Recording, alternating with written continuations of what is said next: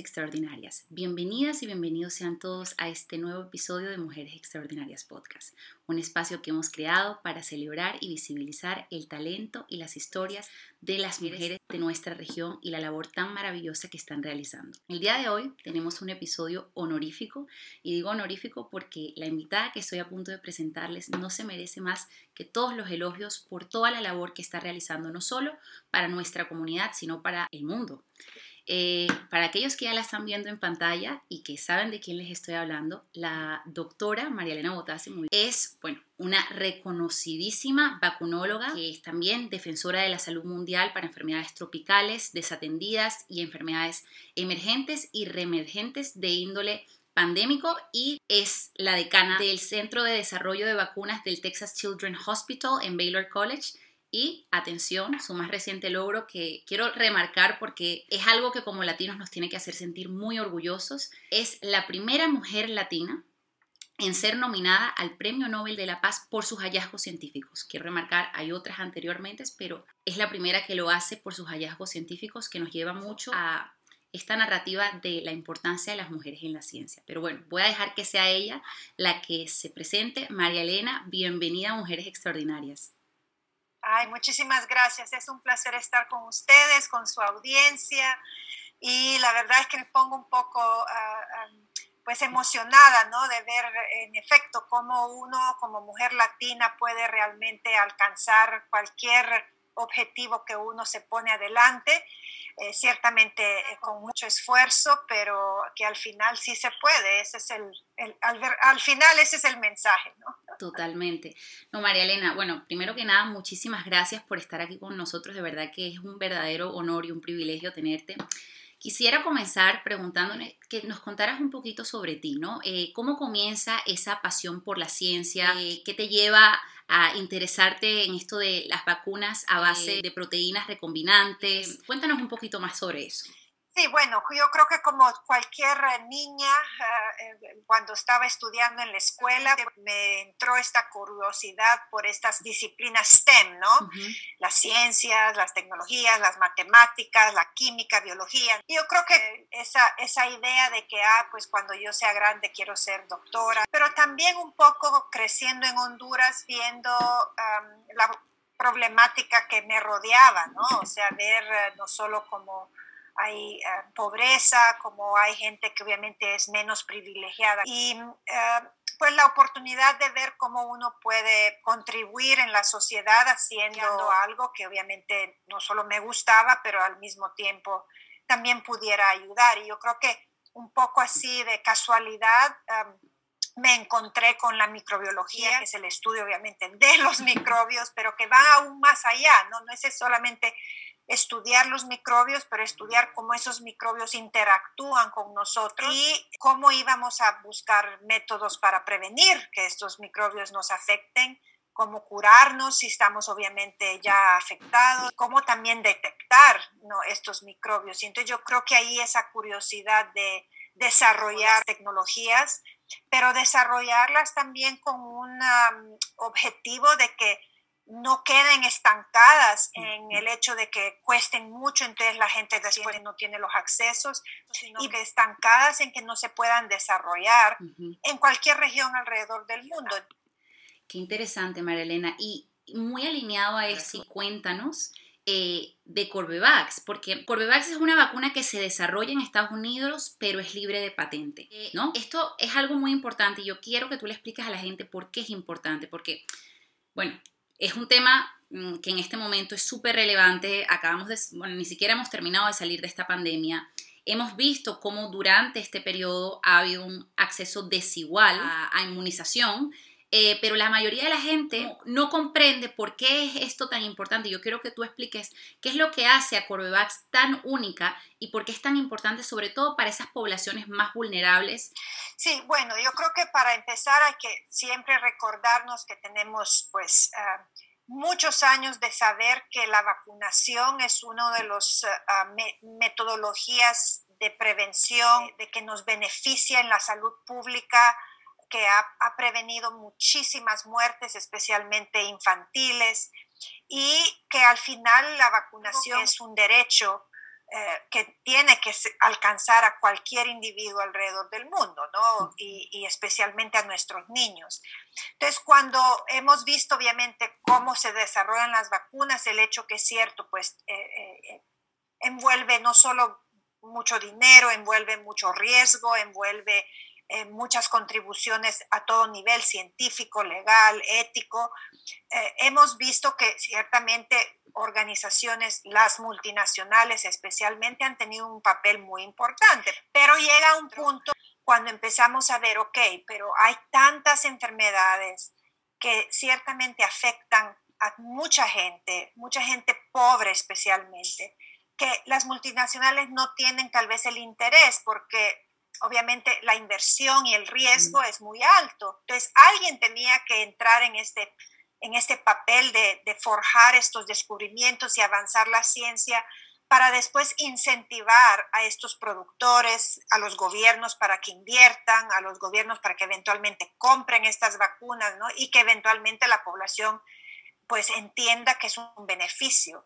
Entonces, la verdad es que la filosofía de hacerlo quitando barreras que son creadas por nosotros mismos, como la propiedad intelectual, el entrar en colaboración eh, transparente, en hacer esta ciencia, el que llamamos nosotros un poco la ciencia abierta, es una filosofía que nosotros hemos tenido desde hace más de 20 años, que es independiente hasta del, coronavirus, ¿no? de, la situación que estamos hoy.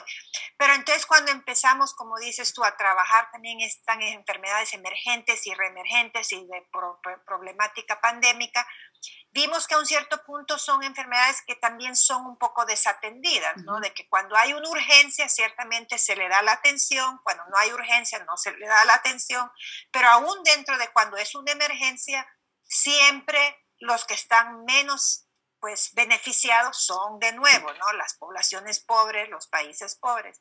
Entonces, la verdad es que nosotros desde el momento que empezamos a trabajar en coronavirus, que son ya más de 10 años, eh, decidimos que íbamos a usar la misma práctica, ¿no? la, la, misma filosofía.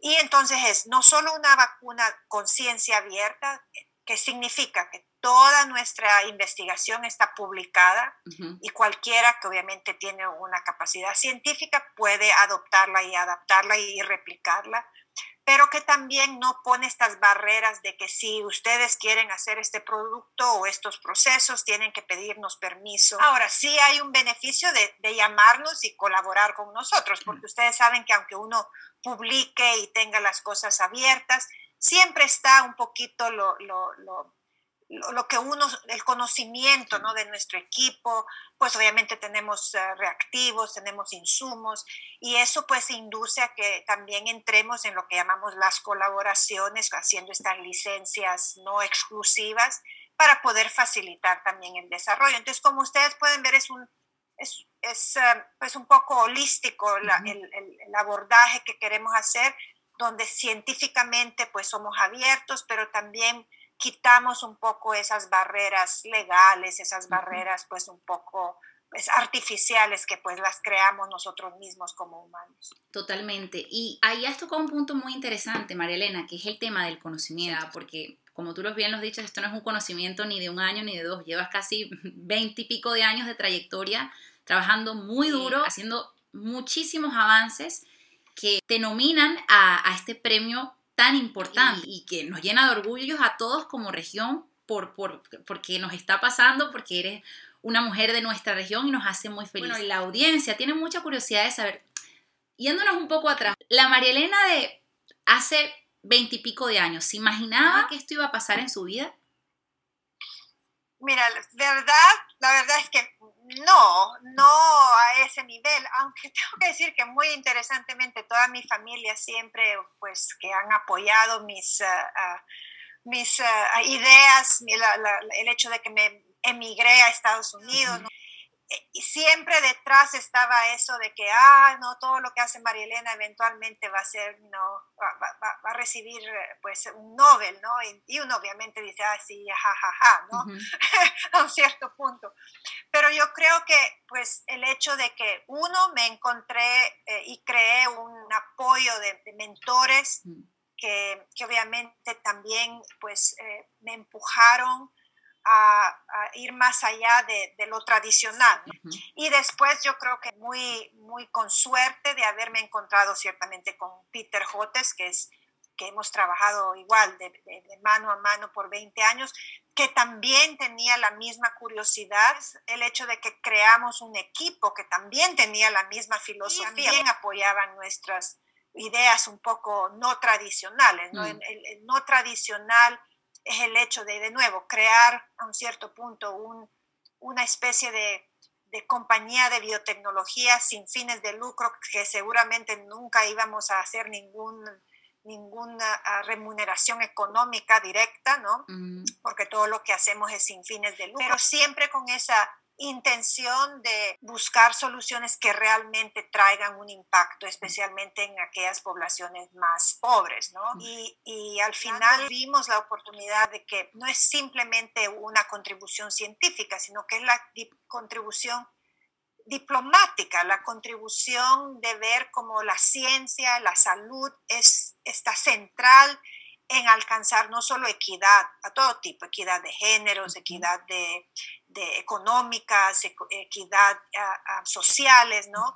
Pero equidad también con una aspiración de que en nuestro mundo vivamos en paz. Totalmente. Y lo hemos visto como ahora, especialmente mezclado con todas estas buenas noticias que hemos recibido, viendo también los grandes eh, desastres y, dificultades que están conllevando estas, esta guerra en Ucrania, que nos da, pues, eh, pues nos duele, ¿no? Nos duele mucho porque eso va a exacerbar aún más, pues, eh, lo que vamos a perder como mundo, ¿no? Porque al final lo que estamos haciendo es un poco destruyéndonos a nosotros mismos.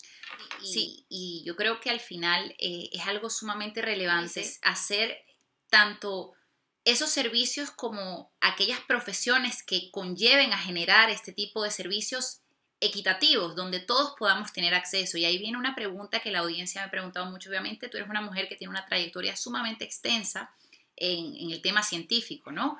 Y bueno, aunque la perspectiva es diferente de acuerdo al país en que lo mires, el tema central de la ciencia siempre se ha visto que ha sido algo más llevado por hombres que por mujeres, no hay tantas como deberían, ¿no? Eh, y quisiéramos saber también cómo ha sido tu experiencia en eso. ¿Tú alguna vez has experimentado esos sesgos o te parece que, ya eso es algo del pasado? Mm, ¿Qué estamos haciendo bien en ese sentido o, o qué deberíamos hacer?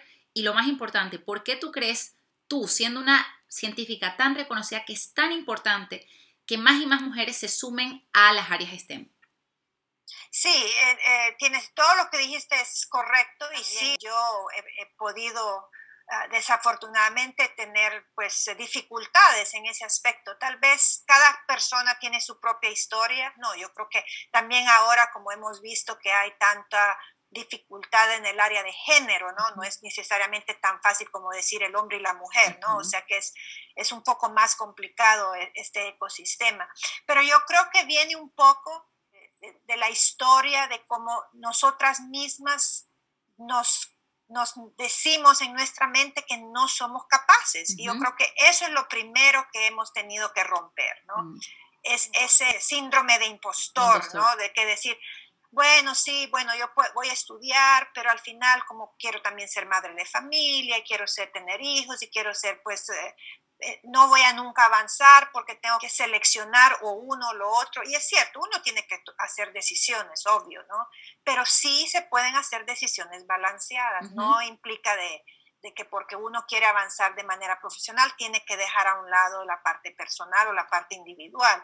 Entonces yo creo que es empezando por ahí, empezando por uno, uno tiene que creer en uno mismo, para poder después eh, demostrar esa confianza y demostrar de que uno sí puede, porque barreras siempre las van a haber. No es necesariamente barreras solo de entre mujer y hombre, ¿no? Mm es que a veces las barreras son entre, nosotras mismas las mujeres, no crean de que a veces uno dice sí que las mujeres nos tenemos que apoyar a las mujeres y a veces a lo mejor donde vemos más las barreras es entre nosotras mismas.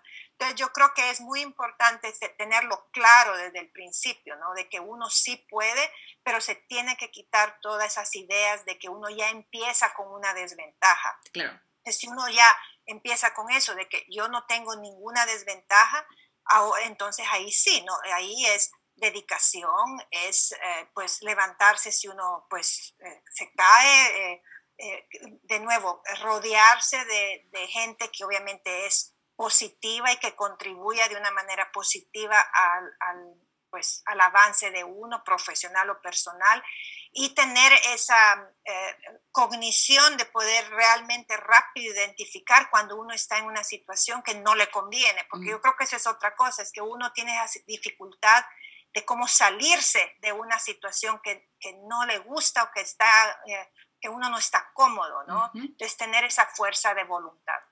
Sí, y fíjate que es muy interesante, sobre todo en este contexto, porque yo creo que muchos conceptos de la microbiología se aplican a la vida. Eh, la microbiología es una ciencia de prueba y error. Tú pruebas, pruebas y hasta que un día mm, te topas con ese resultado que vienes buscando, ¿no? Eh, y yo creo que también eso eh, es lo que, o sea, tú mencionas algo muy importante que es cómo las mujeres a veces nos limitamos de nuestro propio potencial porque creemos que, no somos capaces. Entonces, eh, quizás también al primer intento que falla, decimos, no, no, no, no voy a seguir porque tenemos miedo que fracaso pueda más que nosotras, cuando es precisamente en el fracaso de donde salen los mejores éxitos, o por lo menos así me dicen a mí en mi casa. Pero yo quería saber allí, y, es algo que, me interesa mucho, ¿no? Porque tu experiencia, además que eres una mujer, desde mi punto de vista, yo creo que desde todo el punto de vista de nuestra región, integral, ¿no? Porque las latinoamericanas siempre somos reconocidas en el mundo porque somos muy guapas eh, o porque somos muy bellas, pero poco se habla realmente de nuestro intelecto y de, lo capaces que somos de hacer emprendimientos sumamente eh, positivos, ¿no? Entonces, tomando en cuenta eso, la María Elena de hoy, que ha alcanzado todos estos logros, ¿no? Que ha visto cómo su carrera ha emergido en este reconocimiento. Si tú te tuvieras que dar un consejo, sabiendo lo que sabes hoy, a esa María Elena de hace 20 años, la jovencita cuando apenas estaba empezando la carrera, ¿qué, qué consejo te darías a ti misma? Bueno, yo creo que lo que haría tal vez un poquito antes de tal vez donde lo empecé a hacer es esa reflexión de conocerme a mí misma, ¿no? De, saber identificar cuáles son los puntos ciegos, ¿no? Porque uno obviamente no, a veces por estar pendiente de, de, la situación, de con quién estás, con quién estás hablando, ese miedo, ¿no? A que estoy en una reunión y todos son o gente muy importante, obviamente todos pues, a lo mejor hasta hombres o que son de países altos mundistas y que quién es esta latina que viene, ¿no? Aquí es eh, por esa preocupación de ver lo que está enfrente, uno no se refleja en aprender a uno, ¿no? Entonces yo creo que si yo tuviera que empezar otra vez de nuevo, tal vez pusiera un poco más de atención a aprender a conocerme a mí misma para poder mejorarme a, medida que voy y pedir el, consejo, porque obviamente otros como lo ven a uno no es lo mismo a veces como uno se ve a uno mismo, ¿no? Entonces establecer esas, esos networks de mentorías para que realmente alguien de afuera nos diga, bueno, mira, yo, te, yo esto es lo que veo, Ahora, ¿qué, se ve a uno mismo? Y eventualmente uno compagina, ¿no? Es que eso es, muy importante porque ahí hay, tocaste dos puntos esenciales. Número uno, rodearse de gente que también te pueda ayudar, el tema de las mentorías, pero al final es un trabajo interno, conocerse a uno mismo. Y parte de, ese conocerse, y, aquí viene la próxima pregunta, es saber de dónde uno viene, ¿no? Y, cuáles son esas raíces o esa, esa parte de uno que lo hace únicamente uno. Eh, yo, bueno, preparándome para esta entrevista, me, llamaba muy poderosamente la atención ver que tú siempre, cuando estás hablando de tus hallazgos científicos y ahora con estas nuevas nominaciones, siempre dices que este premio Nobel de la Paz refleja tus raíces hondureñas. ¿Qué dices? ¿Qué significa eso para ti? ¿Qué es lo más importante que te ha dejado a ti Honduras? Bueno, yo creo que, como mencionas, es, de nuevo este concepto de la inteligencia cultural y, como uno logra ah, ah, reforzarse a uno mismo, muchas de las veces viene de, las dificultades por las que uno pasa, ¿no? Y eso es evidente, ¿no? Entonces, todo eso yo creo que ha contribuido a, como tú dices, a, esta inteligencia cultural y al al reconocer de que, bueno, de nueve años hasta, pues, todavía al día de hoy, eh, eh, Honduras tiene una impronta eh, enorme, ¿no? Porque aquí tengo mucha de mi familia, mis colegas, mis amistades de niña, las comidas, la, pues la manera con que uno se viste, come, habla, ¿no? El, hablado hondureño, que es muy especial también, ¿no? Pero combinado con esta capacidad de, ser multilingüe, por ejemplo, de, entender de que, el mundo al final somos iguales, pero al final de cuentas tenemos nuestras diferencias.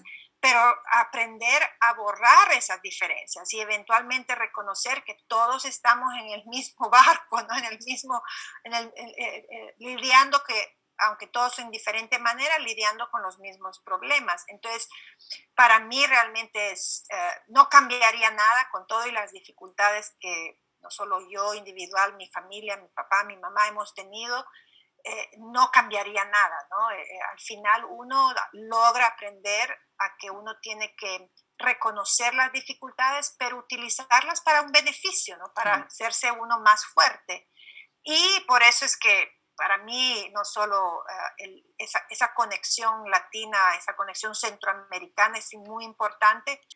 y al final yo creo que el truco, la magia de todo esto está en, nutrirse de cada una de esas experiencias ¿no? que, uno va teniendo. Eh, obviamente que cada país y cada contexto es diferente. Ser un, hijo de migrantes o ser un migrante, mm, mm, yo creo que todos somos ciudadanos del mundo y hemos vivido alguna forma de migración, sobre, todo en este mundo tan globalizado que vivimos y la cantidad de conflictos que hay. Y eso de, poder pues ser resiliente, eh, tener empatía el uno al otro, es, lo que genera pues más cambios, ¿no? Eh, y, gracias a María Elena por, por, ser tan honesta y compartirnos esa, eh, esas vivencias tuyas, ¿no? Mucha de nuestra audiencia, como yo te comentaba anteriormente, son eh, mujeres que están empezando sus carreras STEM y que para ellas tú eres un ícono, ¿no? Entonces, ¿qué, qué mensaje les das tú a, esas muchachas, ¿no? Que, que, en algún momento también fue una María Elena, que hoy es una nominada al Premio Nobel de la Paz. ¿Qué mensaje les das? Sí, bueno, el, mensaje más importante es siempre tratar de hacer lo que les más les gusta, porque obviamente eso es lo esencial, porque una, una vez que uno pues eh, le gusta mucho lo que está haciendo, no escatima de, de invertir el tiempo, de tener esa, esa dedicación, esa pasión y, no, y, quitarse el miedo porque uno realmente es algo que le gusta. Recordarles de que ciertamente comparado como en el tiempo cuando yo fui joven y empecé esta carrera, ustedes ahora tienen una cantidad de herramientas que nosotros obviamente no teníamos. Entonces, al mismo tiempo como eh, tener esa pasión, esa curiosidad, eso es muy importante, la parte de información. Pero después, al final, yo creo que lo más importante es, eh, de nuevo, quitarse este miedo y, probar y tocar puertas. O sea, lo peor que puede ocurrir es que a uno le digan, la verdad es que no sé cómo ayudarte o, o no, pero ese, esa capacidad de de, por lo menos la, la, curiosidad de pedir ayuda, yo creo mm. que eso es muy importante. y ir probando, porque al final es, probar hasta buscar algo que realmente uno encaje, ¿no? Y toma tiempo, no mm. es de un día para otro, ¿no? O sea, a mm. veces, años, a veces uno no entiende hasta muchos años después, ¿no? y yo agregaría una más que es el siempre tener la convicción de que aunque lleve mucho sacrificio, sí se puede. Y, bueno, qué mejor ejemplo que, que, tú, María Elena, nominada al Premio Nobel de la Paz después de todos estos años de trabajo eh, y de hallazgos científicos. Eso, eso, es, eso es un milestone impresionante y, y, te agradecemos mucho por, por darnos este tiempo, compartirnos esta experiencia porque de verdad es es sumamente valiosa. El tiempo para nuestra audiencia. Esta fue María Elena Botassi, científica, la primera mujer latina en ser nominada al Premio Nobel de la Paz por sus hallazgos científicos. María Elena, un placer. Esta es tu casa y esperamos volverte a ver muy pronto por aquí. Ay, muchísimas gracias. Un placer. Un placer, María Elena.